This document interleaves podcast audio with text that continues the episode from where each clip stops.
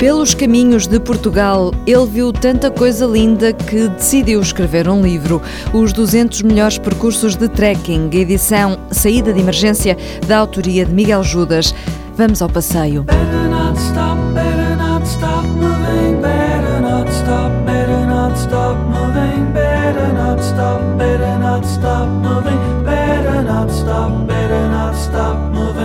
Miguel Judas é jornalista, colaborador da revista Evasões, do Diário de Notícias e da Visão. É também um aficionado do trail e, à custa dessa paixão pela corrida em montanha, conheceu muitas das propostas que agora apresenta neste livro. Os 200 melhores percursos de trekking de Portugal.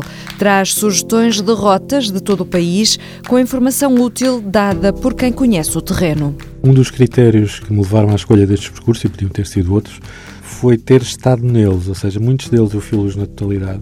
Outros estive nessas regiões e nos percursos em particular em trabalho de reportagem e outros ainda filos a correr em provas de trail. Mas sim, mas estive, de alguma forma estiveste estive neles todos, em sim, contacto sim, com sim, eles todos. E a ideia de fazer esta compilação surgiu-te no terreno um dia, porque é que eu não junto os percursos que há por aí fora? Foi assim ou foi Foi mais forma? ou menos. Eh, na verdade, o desafio partiu da editora, da saída de emergência. Uhum. E eu já tinha feito um trabalho semelhante para uns guias que a revista Visão havia feito há dois anos atrás ou há três anos atrás. Mas era uma compilação não tão aprofundada era maior em número, mas não tão aprofundado em termos dos conteúdos do, de cada um dos trilhos. E no fundo foi reformular esse trabalho fazer uma seleção e dar depois um toque de reportagem a cada um dos percursos. Um toque de reportagem significa o quê? O que é que tu procuraste ter? Nós temos aqui textos muito pequeninos para cada um dos percursos. Quais foram os teus objetivos ao escrever estes pequenos textos? Os textos são pequenos porque isto é um guia, assumidamente um guia. Não queria que os textos fossem muito grandes, neste mesmo Portanto, em termos de dimensão, que é para ter uma leitura trata fácil. Trata-se sobretudo é? de informação útil. É? Exatamente. É? Mas também queria ir para além do vir à esquerda, vir à direita. E tentei dar esse toque de reportagem, chamemos-lhe assim, indo para além desse de esquerda-direita e, e, falando também da região, do que há à volta, em alguns casos, à volta do próprio percurso e não me centrar só no percurso. E daí que as pessoas possam ter mais informação para escolher eh, o tipo de trekking que pretendem fazer. Exato, exatamente. Tu és um atleta, sobretudo de trail, a caminhada, o trekking também te agrada ou é mais por questões jornalísticas? Começou por ser por questões jornalísticas. Mas sim, agrada-me bastante. Quando estou em algum sítio, muitas vezes ou em trabalho ou em lazer, tento sempre procurar os percursos que há à volta e dar uma volta na região, porque acho que é das melhores maneiras de conhecer algum local é a pé, seja a correr ou a andar. Quanto tempo é que te demorou a organizar toda esta informação? O convite para fazer o livro foi feito em dezembro de 2015, creio. Ou seja, foi relativamente rápido. Foi sempre a andar, foi, literalmente. Foi, foi, foi, literalmente sempre a andar.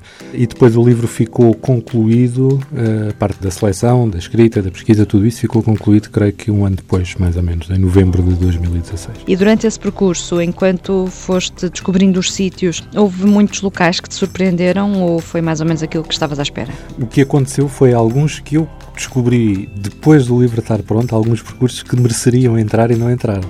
Lembro-me, por exemplo, de um percurso na Serra Algarvia que eu pensei, bem, isto tinha que estar no livro e não está, eventualmente sairá numa segunda edição ou não, não sei. Num trabalho deste tipo, de um guia, há sempre algumas coisas que ficam a falhar. Claro, e é uma seleção muito pessoal, não é?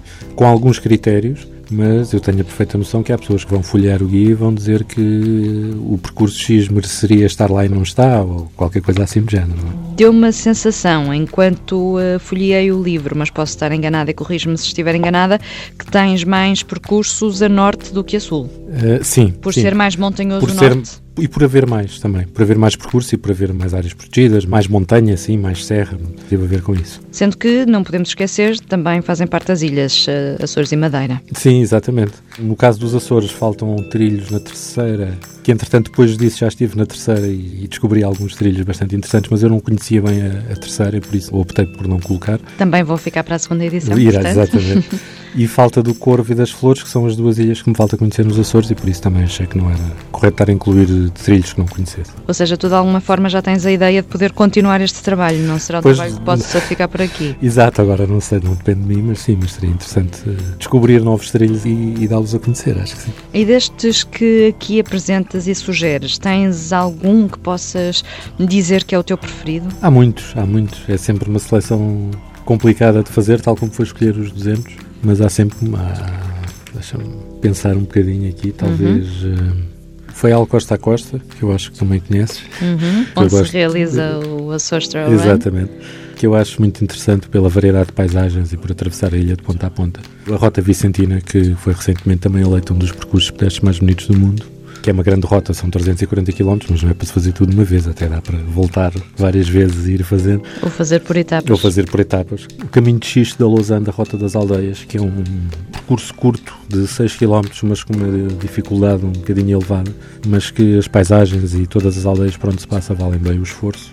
E aqui na zona de Viana do Castelo, por exemplo, também há imensos. Sim, há uma série de percursos na Serra d'Arga também, há a grande rota da Serra Amarela no, no em Ponta Barca, trilho da Serra Amarela, que é uma grande rota, em Ponta Barca, uma grande rota de 35 km também, que é um desafio exigente, mas que mais uma vez as paisagens valem bem o esforço. A Rota da Garganta do Loriga, em Ceia, na Serra da Estrela. Ou seja, no fundo também é um bom livro para andar connosco no carro e quando vamos para um fim de semana prolongado, eh, usar este guia para fazer uma escapadela diferente. Sim, o objetivo era esse, no fundo, era ser um guia de Portugal a andar, com uma ressalva que eu tenho que fazer, que é todos estes percursos estão marcados, ou seja, são oficiais, poderão não estar homologados pela Federação, mas são todos eles marcados e não é necessário qualquer tipo de equipamento GPS ou qualquer coisa. Qualquer pessoa pode estar num local com este guia, tem uma coordenada GPS só do ponto de partida e a partir daí todos eles estão marcados. É um guia para toda a gente, para quem nunca fez caminhadas e quer iniciar-se a fazer caminhadas. Sem se perder. Sem se perder, exatamente. Sendo que o guia também dá essa ajuda de dizer se a caminhada é de dificuldade baixa, média ou alta, para as pessoas também poderem selecionar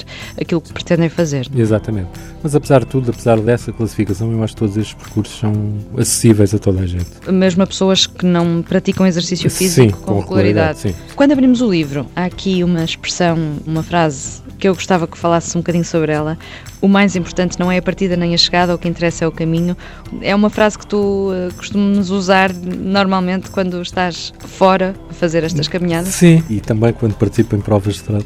Aliás, até tem a ver mais com o trail essa frase, muitas vezes, porque é mesmo o que se sente quando se está entre a partida e a chegada, as pessoas que se conhecem, os locais que se veem, tudo isso, acho que isso é o mais importante, tanto nas caminhadas como no treino. É? E então, aqui temos os 200 melhores percursos de trekking de Portugal para descobrir o país eh, de norte a sul e as ilhas também. Há tudo um pouco, desde a montanha até à praia, das cidades às aldeias. É possível Exato. também fazer percursos em cidades? Sim, aliás, há um percurso em Lisboa que vai de Belém a, a Monsanto, que é muito interessante que desvenda essa biodiversidade de Lisboa, de uma cidade, de uma capital, que também está escondida. No fundo, é o objetivo deste guia, é revelar coisas que estão escondidas. Revelar segredos até nas cidades. Cidade do Amor, Buica. Boa semana, boas corridas.